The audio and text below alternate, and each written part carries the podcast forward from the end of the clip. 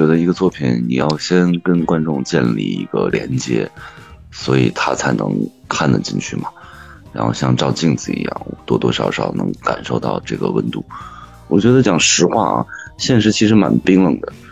有些事情，我希望在我们自己能选择的作品里面，让它显得更有温度一些吧。就是演员就是这样的一个工作，他是被选择，你要去展示自己，然后被选择。所以我们刚毕业的时候，那会儿互联网还没有这么发达啊，综艺呀还没有这么多的东西，说能有这样一个平台让你输出自己，更多的就是投简历，等待回复，就跟所有人找工作的流程是一样的。就是有一个朋友，他说我看了你的《排案风云》，真的太好了。大概意思，他本来都要放弃做演员这条路了，因为这些年的疫情啊，包括他找不到工作，然后压力很大。本来打算放弃当演员，要回老家了。那看完《排练风云》以后，他说，就是说我们给了他的动力，又让他热泪盈眶，他还还决定继续下去。是从那一刻，我觉得是我比较开心的。这个可能比所谓的真的是红了给我的感觉都好吧。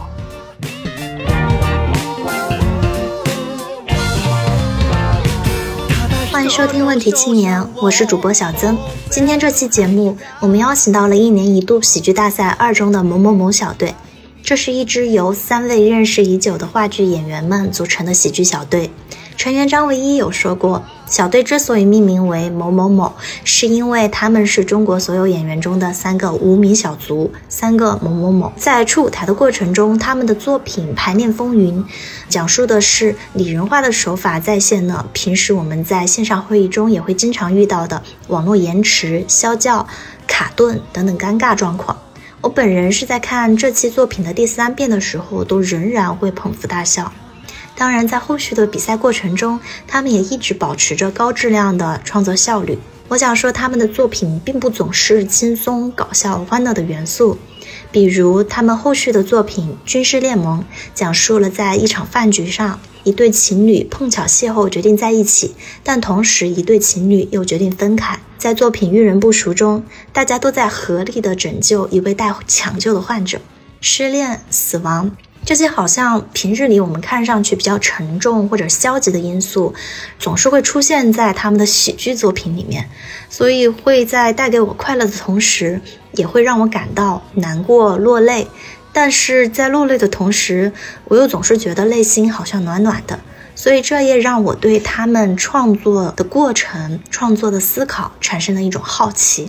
当听众朋友们听到这期节目时，应该是在录制后的一周。由于疫情的影响，在当下我们没有办法机会去面对面的对话，也没有办法准备专业的录音设备，采取的是全线上的会议录制方法，所以也难免经历了像某某某处舞台排练风云中指出的，录制现场呢也有很多网络卡顿、延迟、声音变形等问题。音质效果也许会相对较差，也希望听众朋友们海涵。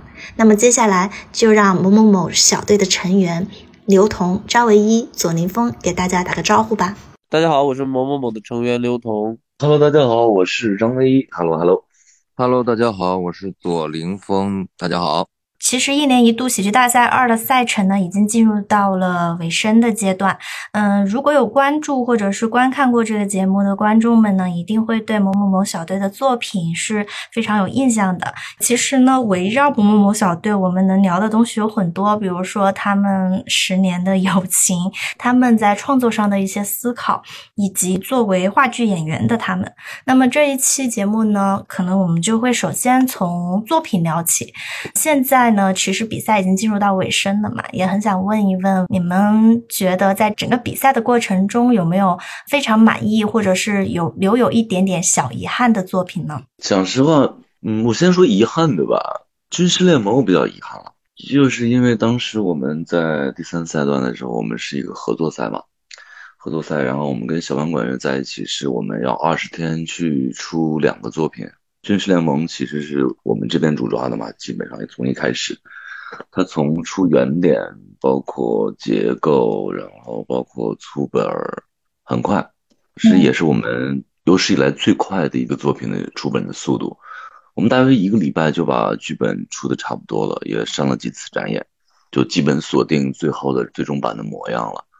当时时间比较紧迫，要搞两个作品嘛，当时就一个礼拜就把《军事联盟》这个作品出来就放那儿了，就是因为他已经基本上有一个可以最终录制的雏形了，就把所有的精力全部放在了小万管乐他们那边的那个作品，也就是最终看到那个《遇人不淑》。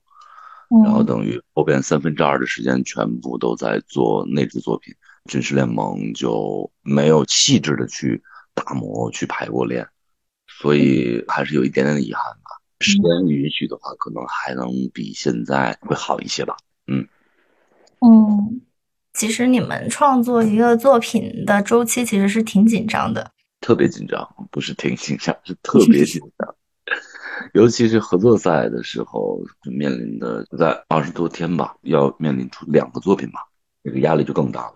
嗯，林峰呢？呃，我之前因为也被问过同样的问题，我觉得每一个作品其实都有遗憾。对我来说，我就补充一下吧，感觉，因为唯一说的第三赛段的这两个作品，在我对我来讲，其实遗憾也是最大的。最主要的时间就是没有排练。基本上没有排练，两个作品都是，因为大部分的时间都是在搞剧本，就是想办法让这个剧本尽可能的在短时间内把它搞得通顺，但是就是一直在搞剧本，一直在改，一直在改，一直在改，所以就根本就没有时间来排练，这个是导致可能最终呈现的效果没有那么理想的一个原因吧，也是感觉稍微有些遗憾。嗯，我觉得你们在本子上的各种设计。都很花心思，其实就是你们刚刚讲到的比较遗憾的这两个作品，其实。我们可以就是先从这两个 作品聊起吧，因为这两个作品，一个主题是关于爱情的嘛，然后一个主题呢是关于死亡的。我不知道这两个话题啊，虽然是关于爱情的，但那个是相当于是分开了。最后有一对是这样的，我不知道你们会不会觉得这些话题其实它在喜剧里面是相对来说比较沉重的，又是怎么去把它编的更好笑一点呢？不是沉重，就是因为这个是生活中就会遇到的事情。我觉得不是喜剧，不是说只讲生活的一面，而另一面完全不去触碰。我觉得不是这样的，因为讲故事就是要讲人的故事，喜剧是你找其中一种角度去讲，而不是说我避开那些沉重的事情不谈，它就是喜剧。我不是这样认为的。我觉得喜剧只是你讲故事的一种手段和手法，一种角度。所以我觉得，即便沉重的话题，然后你也可以用乐观的角度去看待。因为分别，你的心情是很沉重的，你就是很沉重的分别。你要是把这件事情看的，呃，没那么沉重，并且告诉他其实没什么大不了的，或者说生活还要继续，你总会有一种表达呈现出来吧？我觉得那可能是轻松的。对，因为我们深知我们自己是什么属性的小队。来参加喜剧大赛，我们可能就是做不到那种很爆笑的东西了，这是我们对自己的认知。但是我们希望我们的每一支作品都是有温度的，而且我们三个分工也很明显，而且我们三个比较嗨点也不太一样。你比方说刘同啊，刘同他嗨结构，然后那个刘同嗨呈现，我就是比较嗨表达了。甚至我们之前在创牌的时候，我会每次大家提点的时候，我会每次问他的。共情点是什么？我总会提这个问题。对，就是首先，我觉得一个作品你要先跟观众建立一个连接，所以他才能看得进去嘛。然后像照镜子一样，多多少少能感受到这个温度。你就包括《遇人不淑》跟《军事联盟》，其实也没有那么严肃啦。包括它的里边的一些处理吧，我觉得讲实话啊，现实其实蛮冰冷的。有些事情，我希望在我们自己能选择的作品里面，让它显得更有温度一些吧。对，哦，你这么说让我确实想到，比如说《阅人不淑》后面，虽然他决定走了，但是最后其实又回来了。可能现实中这种东西就被称作是奇迹了，嗯，是很难发生的。但是在这个作品里面，它是这样的，就是很让人觉得很温暖。是的，之前之前最终快录之前的那稿剧本，其实写的其实就是到林峰演的那个角色，他走掉就完事儿了，整个就结束了。我就是还是那个我自己那个感情，我受不了。就像当时我说我说军事联盟一样，军事联盟也是那版剧本，就是一个新的恋情的开始和一个旧的恋情的结束嘛。那版剧本也是这样。我当时我不是在节目里也说了，其实我说我看到这我受不了，我说我不希望他俩分开，我希望他俩还在一起。其实我也站在一个观众的视角吧，可能就有的观众他就是比较嗨，他比较嗨，这个就其实到那儿就可以了。其实有些是遗憾的，甚至有的观众比较嗨，这个也是觉得遇人不淑那个结尾林峰走了也可以了。但是他毕竟是个喜剧类节目，而且你不可以让把观众把那口气他出，你不能让喘不上气啊。首先我就喘不上气，所以当时军练的时候我就说不行不行，我受不了。我说有没有可能复原是一个至尊宝？我们就是真的致敬一下经典，就是因为孙悟空比较喜欢。我说你们让我我们致敬一下经典，然后让至尊宝去让他俩在一起。然后当时遇人不淑也是，遇人不淑也是到那块儿，我说我更受不了了，我不说不行不行，他必须得回来。然后我们当时甚至还考虑过一个方案，去跟这个舞台组的导演沟通，我说有没有可能就是林峰那个角色，他一进那个门，大幕就慢慢的降下，大家都以为结束，结果大屏快落完的时候，然后我们所有人的手去把那个大屏给去拦住，然后把用用双手把大屏给撑起来，然后表示他回来这个东西。我感觉我那想象那个画面很嗨。然后舞台导演就说：“哥，咱能别许愿吗？就是那个，就是那个从技术角度来说能完成，但是会有风险。后来就用了那样的方式。对，两个底其实原来都是遗憾嘛，来改的不让的遗憾了。这两个作品其实我们一开始想的时候，因为我是一个坚定的 B E 爱好者，一开始我设想的这两个结尾的结局全部都是悲剧结尾，全部都让唯一拿过来，不行不行，太惨了。”给变成了现在这个样子。那你们就是在创作改动这上边会产生一些分歧吗？还是说基本上三个人的想法都还挺一致或者有默契的？一般都是先讨论，讨论到大家一个都满意的结果，然后才去执行。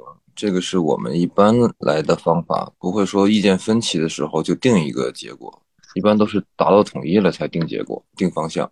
真是我做过最好的决定，我感谢你们四年九个月零三天对我的照顾，但是我不想再拖累你们了，求你们了，放我走吧。刚刚我忘记是唯一还是林峰有说，也知道自己做不出那种特别爆笑的东西哦，但其实这个东西我是。我我也没怎么觉得啊！我看你们的节目的时候，我就觉得挺好笑的。我想说，就是你们会有这种焦虑吗？你们是一开始就觉得啊，很清楚自己的定位，还是后面慢慢意识到？没有了，我们一开始刚来创牌的时候，也就是五月份那会儿吧，刚刚学习 Sketch 那会儿，我们每天创牌，如果后期有无聊的话，都可以看到的。我们每天创牌都是每天，他不是那个真人秀 PD 都会有那个让我们写一些什么 slogan 嘛？在小黑板上，我每天写的是距离米未淘汰我们还有十天，距离我们离开喜剧大赛还有九天，就是诸如此类，巴拉巴拉巴拉这样，每天都是这样。对，嗯，你们是比较悲观还是什么呀？我们是做最好的准备，做最坏的打算，差不多是这样吧，向死而生吧。因为最开始创牌的时候，他会最终确定二十五个喜剧小队进进入，他又确实有一开始有一个甄别的一个一个赛制，然后当时我们三个又不是讲实话，我们三个没有从事就专门去做过喜剧这一趴的东西，其实是有一些拿不准的嘛。嗯，那你们当时会怎么去可能说判断？比如说这一个是 OK 的，这一部分是 OK 的，还是我们就是瞎猜？判断来源于指导吧，最一开始来源于指导嘛，因为在最初期，然后你要去做一个作品，然后去跟指导们在一起聊天，check 等于交作业嘛。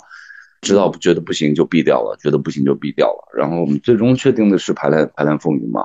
我们定排练风云作为出舞台这个作品之前，我们起码被毙掉了七八个作品。那其实当时就是没有信心的嘛，信心不是很大了。其实真正感觉就是你觉得还 OK，觉得哦，我们做的起码还是好笑的。是其实应该是《排练风云》的第一次展演，就是你面对了真实的观众，你有了真实的观反进来以后，你就觉得哦，其实我们还是好笑的哈。就是应该是从那一刻吧。你们当时有收到印象比较深刻的反馈吗？当时第一场的时候，我记得。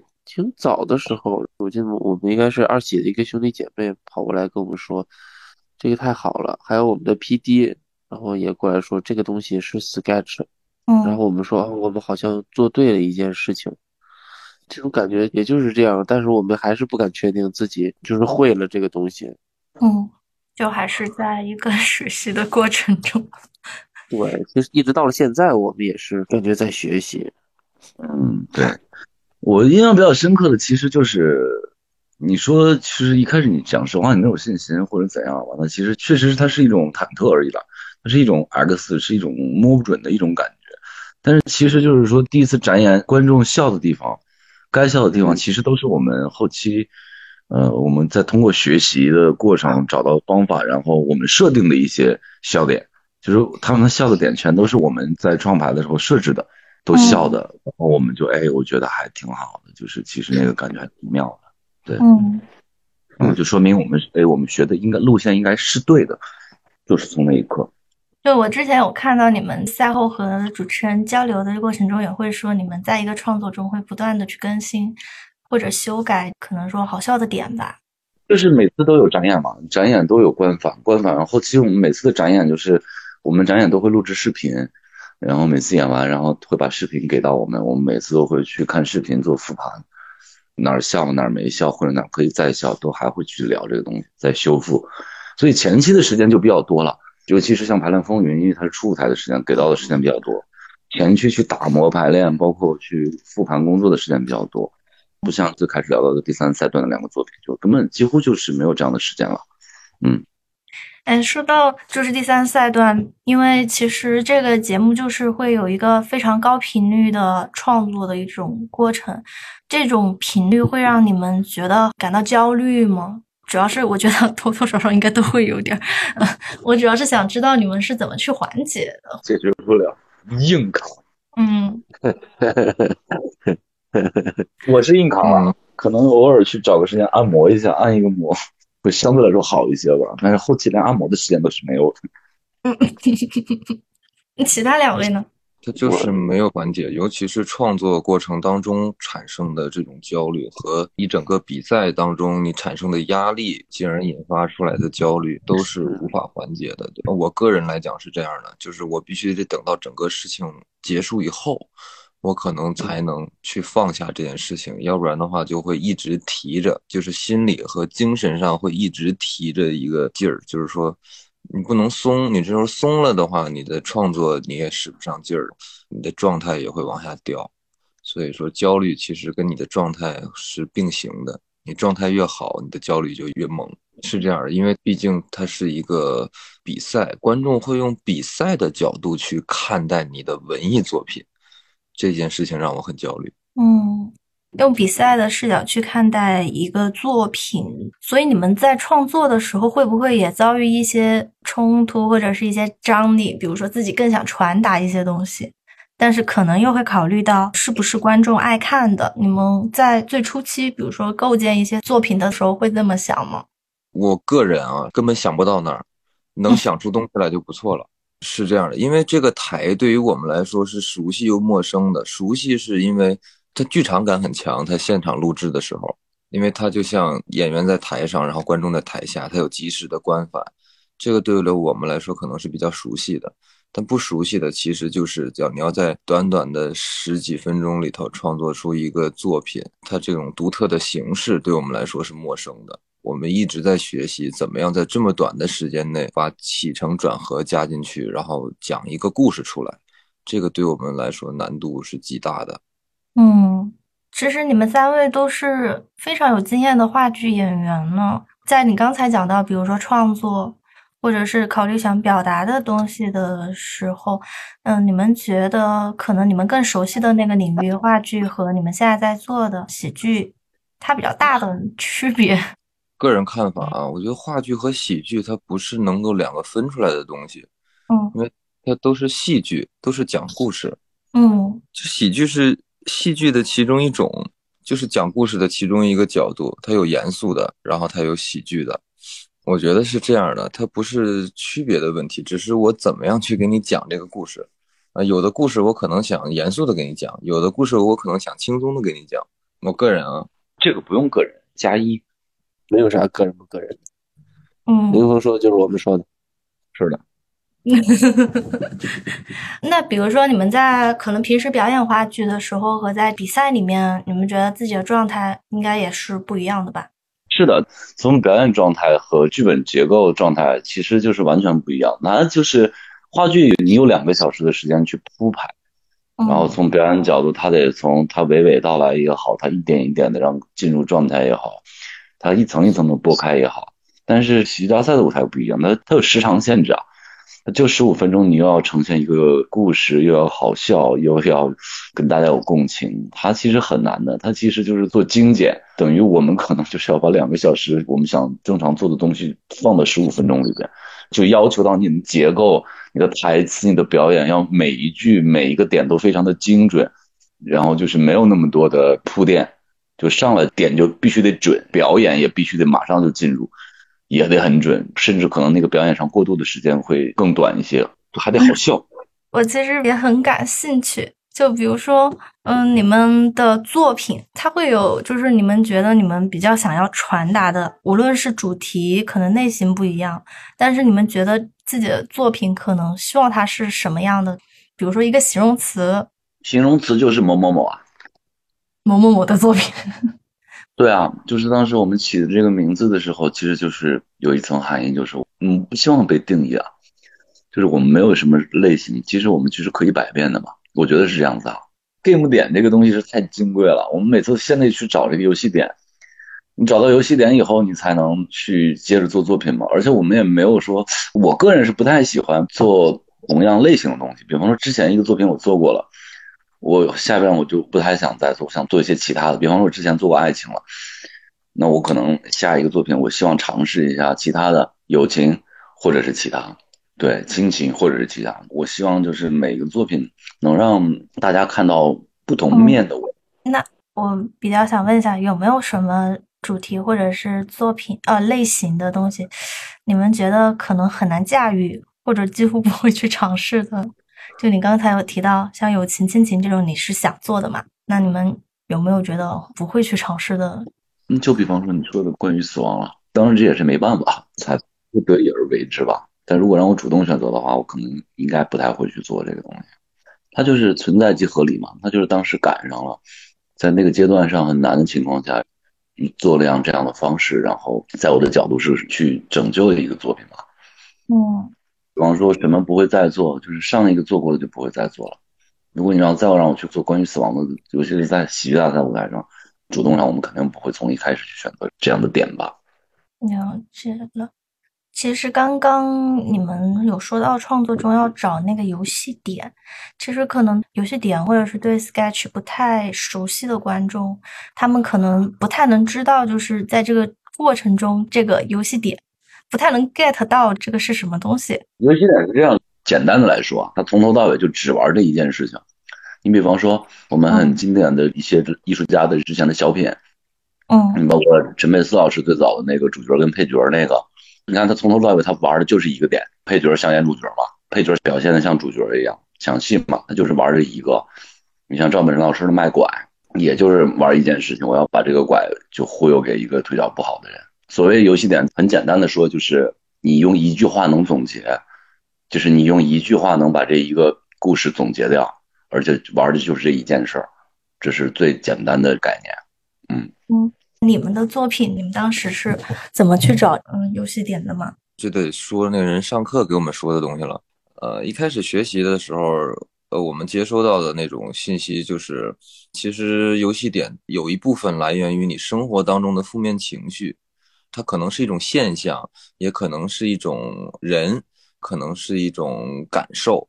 你把这种感受提炼出来，然后你把它放在一个跟它完全不相符的情境里，就可能产生喜剧的效果。嗯，比方说排练风云，嗯，包括我们现在这种线上的电话会议。刚才也会出现那种，比如说网络不好啊，然后那什么不好啊，就各种各样的网络问题，会导致我们沟通成本会变高，这个东西就会让我们感觉到不是很方便。然后这其实就是一种负面情绪，我们就把这个东西，然后放到了一个拟人化的一个情境下，然后用真实的人把它演出来，就可能会有一种喜剧的效果。停摆，勒紧裤腰带。剧场不开，工作停摆，勒紧裤腰带。剧场不开，工作停摆，勒紧裤腰带。报名失败，明年再来，PCU 淘汰。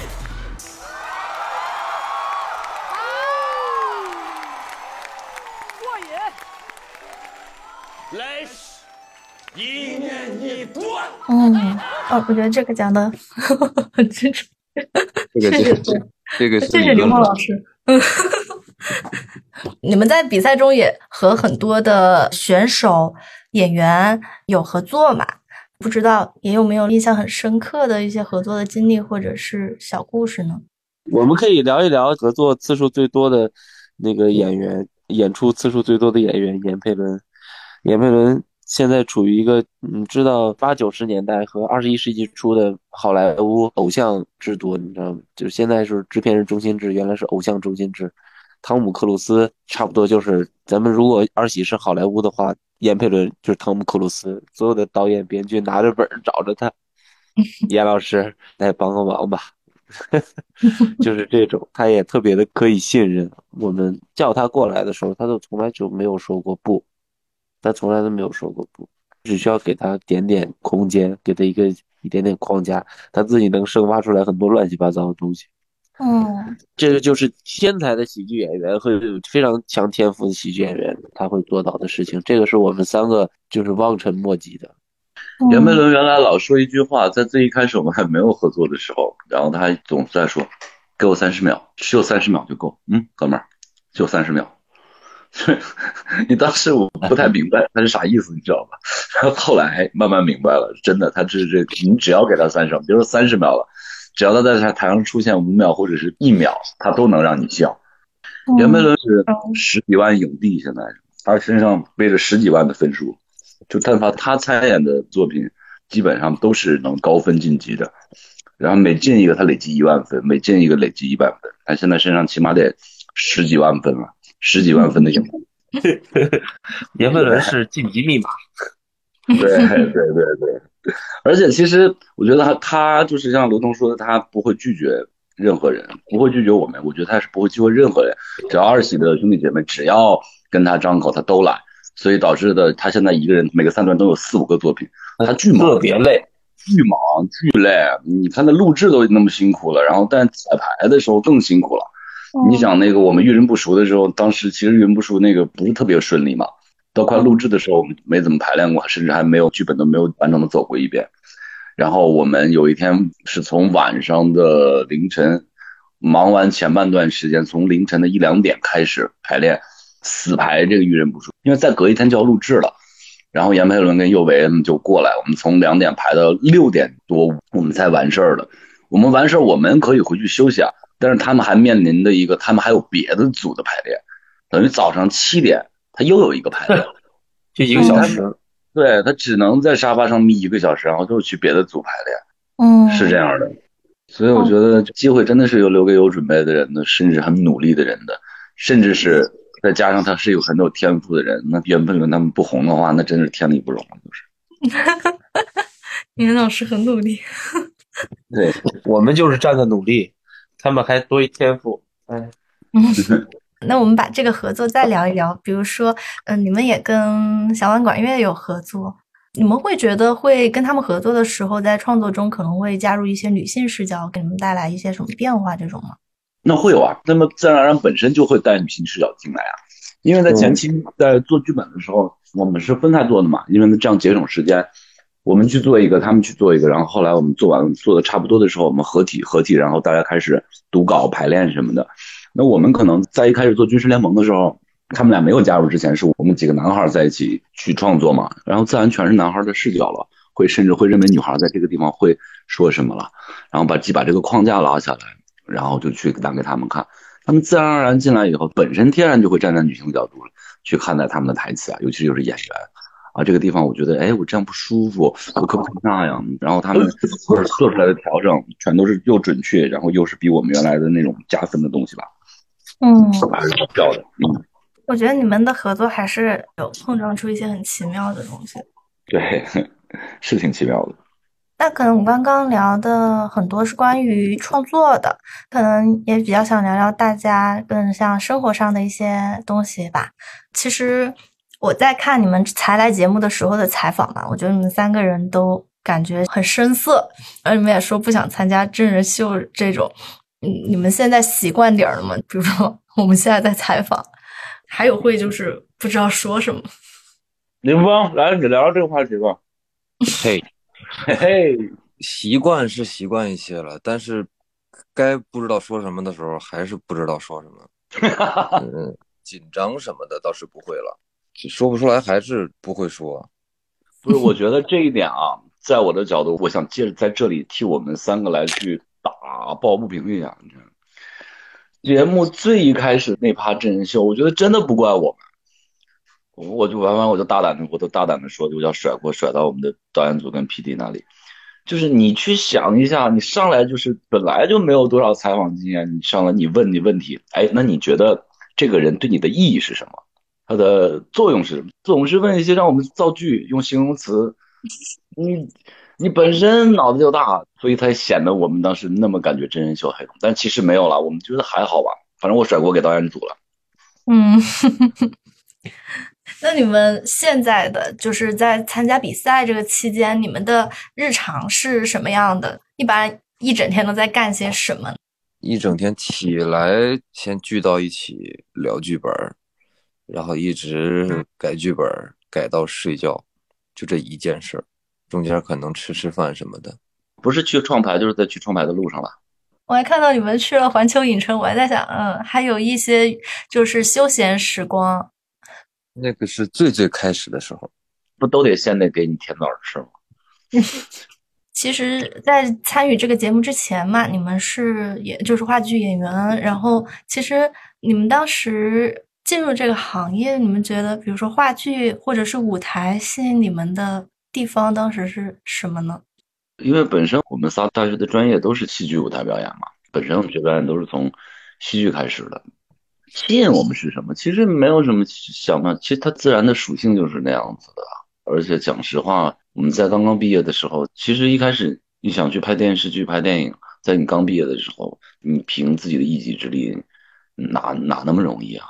我就这么说吧，戏剧的这个圈子舞台，它其实比较公平公正了。你行就是行，你不行就是不行了。你身上有活有能力，你你才能站在舞台上。观众就在那儿看着，你不允许你演砸，所以戏剧舞台上相对来说公平，就是你有能力的你就能存活，你没有能力的可能就吃不了这碗饭吧。所以相对来说，当时我们我觉得我是这样子的吧，就是刚毕业的时候，戏剧这一个舞台，它说的更白一点，就是它可以用最短的时间给你一份你对口的工作，而且你还比较开心，你用你的能力去拿到这份工作。但是在刚毕业的初期，好像。如果不是那么幸运的话，就很难去拍到一些电影跟电视剧的。嗯，对你首先你得生存嘛，你要面临的租房子呀，要生活啊，你得挣钱啊。所以它戏剧舞台它能能让你赚到钱，能让你生活，还能做着你喜欢的事情。所以可能就天生就是这样吧，谈不上什么吸引吧。你要是吸引的话，个人来说的话，我从十三岁开始，我开始决定去做演员的时候，那一刻就已经开始吸引我了。哦。嗯，那另外两位呢？就差不多的。其实老问我们是怎么选择的，怎么选择的？其实我们不是选择，我们是被选择。当初大学生刚毕业的时候，想尽办法想先能演上戏，哪儿能要我我就去哪儿。嗯，所有的演员都是这样的，不是说我想去拍电影，我想去演话剧，你就能去的。嗯。我们都是去面试，哪儿能要我，哪儿能让我先挣到钱，我就先去哪儿，就是找工作嘛。对，一样了，跟所有的人都是一样的。毕业、面试、找工作、投简历，都是这样的。演员是没什么选择的权利的，就是说你想演一个什么，你想挑战一个什么，这个不是我们这个阶段的演员能去 触碰到的话题和问题。嗯，就是演员就是这样的一个工作。他是被选择，你要去展示自己，然后被选择。所以我们刚毕业的时候，那会儿互联网还没有这么发达啊，综艺呀还没有这么多的东西，说能有这样一个平台让你输出自己。更多的就是投简历，等待回复，就是就跟所有人找工作的流程是一样的。嗯，大部分的人是这样的。比如这几年，应该像演出这种，应该受影响也挺大的。不知道你们上节目前，你们会感受到这种影响吗？生活会有些变化吗？呃，我是有一些影响的。这两年基本上没什么演出，就是疫情的这两年。嗯嗯，像原先的演出，就可能演完这个以后，然后就可以排下一个戏，就可以排，或者是这个戏它有排期。然后就知道自己什么时候哦可能会去演那个戏，嗯，这个时候可能在演出，但是疫情来了以后，这些东西就全都被打乱了，就是一停就好几个月，然后你可能刚演上没几天，然后又停了，可能马上要演了，然后就告诉你取消了，就经常会遇这样的事儿，就是很平常，包括到现在都是剧场行业都是，不知道这个能不能说哈，反正北京现在的剧场就又停了嘛。嗯，这个就是反复无常了，这可能是以后的一个常态了。因为我自己是很喜欢舞剧的，然后是去年吧，我最喜欢的一个剧团解散了，然后当时也挺难过的。我不知道，就是说，那这次节目参赛之后，你们会 重新思考自己的未来的职业发展吗？觉得肯定会吧，就是你能接触到更多的东西了，就像原我刚才说的找工作一样。如果有更多的机会来，你我们刚刚肯定是想有更好的机会，然后能面向不同的平台去演戏吧。因为我觉得有一个是我们能达到共识，就是我们三个都是非常喜欢演戏的人，嗯，都是想去各个平台上。我刚毕业的时候，我的梦想就是拍电影，但是 就一直没有实现这个梦想。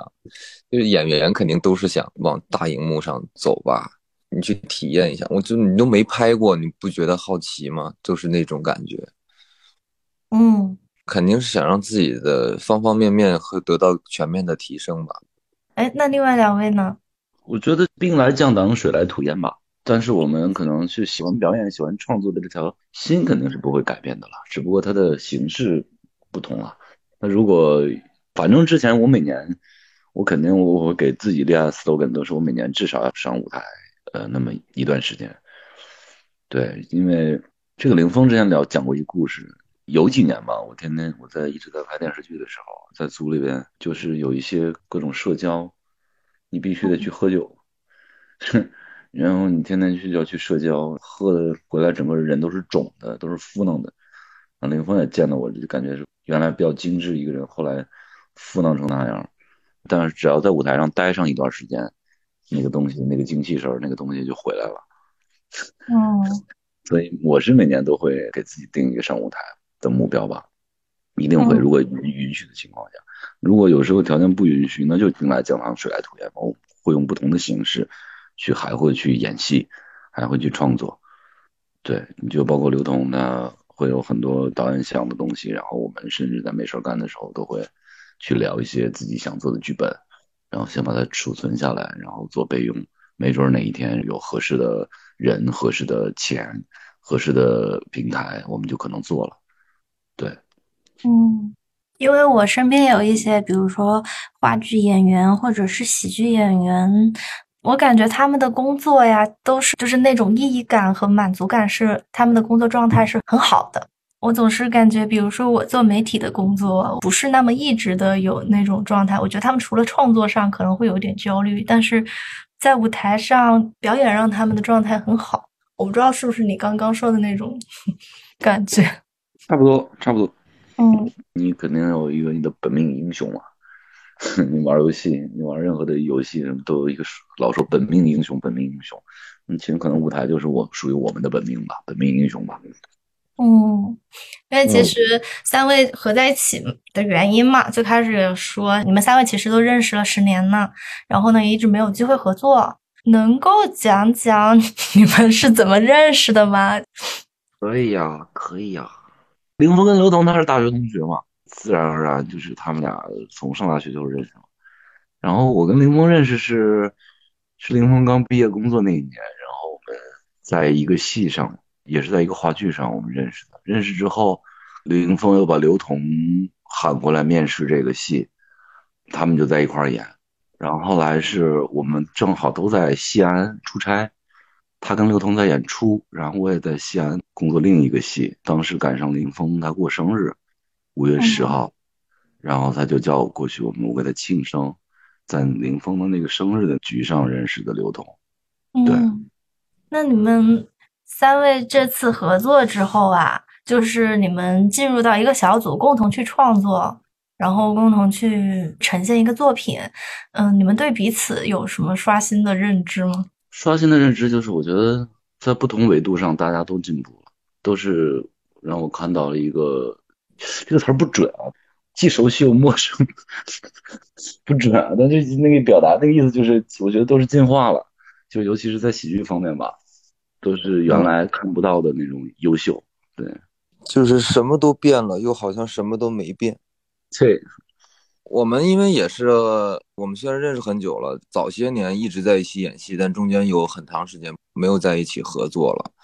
这一次再碰到大家的时候，就感觉大家都成熟了，并且都还在一直坚持着自己的热爱。再在一起碰到的时候，然后会有很多新的感觉和新的火花在创作上。但是没变的就还是我们的情感，还是没有变化。然后这个又让人感觉很安心。嗯，其实这个比赛是会让更多人看到你们。你们有没有从哪个时刻发现，哦，好像自己被非常大量的关注，或者是，哦，我我好像红了，有那种感觉吗？没有，现在还没有，怎么算红呢？被很多人看到，这确实是有了，嗯但是我没有觉得自己红了。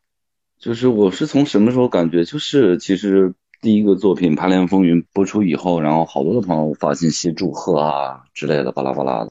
给我印象比较深刻的就是，我之前也讲过，就是有一个朋友他说我看了你的《排练风云》，真的太好了。大概意思他本来都要放弃做演员这条路了，因为这些年的疫情啊，包括他找不到工作，然后压力很大。本来大家能放弃当演员，要回老家了。但看完《排练风云》以后，他说，就是说我们给了他的动力，又让他热泪盈眶，他还还决定继续下去。对，嗯嗯，是从那一刻，我觉得是我比较开心的。这个可能比所谓的真的是红了给我的感觉都好吧。所以我不太在乎红不红，在乎的是，可能真的我们做的东西被别人看到，甚至能跟别人产生共情，给别人带来了很多的正向的能量。这个是我我我觉得我比较开心的事情。我相信就是应该有很多像你刚才说到的那种反馈，因为我觉得可能不只是某某某吧，我觉得一年一度喜剧大赛二的你们的演员都很努力，就是首先他的那种状态，至少对我来说是很正向的，嗯，会不会鼓励到我的。嗯嗯。那我们就是也讲了这么多，我不知道，呃，可能三位嘉宾有没有，比如说节目过后的一些打算呢，一些想法，短期的计划。有啊，我要先回归家庭，好好的休息，大睡特睡，好好的休息那么一段时间，什么都不想干。现在还没有具体的计划，确实是想休息。有童老师呢？我刚刚一直在说话，发现我自己的麦是闭着的。哎呀，呃，我现在想的，我希望能换换脑子，可能是想去做一些严肃一点的事情，就是没有那么搞笑的事情，研究一些比较严肃的话题，讨论一些比较严肃的题材，嗯，可能是这样吧。嗯，我们去年也有采访，我怎么感觉大家真的上一个节目是很累的，嗯第一件想做的事儿都是休息。嗯，肯定是要换换脑子，确实就是累，那是确实累，那是真累。尤其是叫身体状态，可能要调一调。哎，嗯，对，我想咱们这个节目播出的时候可能是下周，不知道最后嗯三位还有没有什么想说的？想说就是感谢大家喜欢某某某，希望大家继续支持某某某，我们也会再接再厉，以最好的状态、饱满的热情，然后给大家做出大家喜欢的作品。嗯，挺好的。另外两位有啥想说的吗？嗯就是嗨，当你不知道说什么我怎么变成左凌峰了呢？我怎么说凌峰化了呢？我啊，你我继续。现在想说的一个感想就是，这个是我近期来接受的还蛮舒服的一次采访，谢谢你。嗯，嗯，谢谢你们，也谢谢你们。好的，也非常感谢三位参与。我其实我听说今天是刘彤老师生日，哎哎呦，是是的，哎，祝你生日快乐！谢谢谢谢谢谢谢谢，杭州的风小雨天哎，呃，可以了可以了可以了，随便 Happy birthday，说点正事儿，说点正事儿。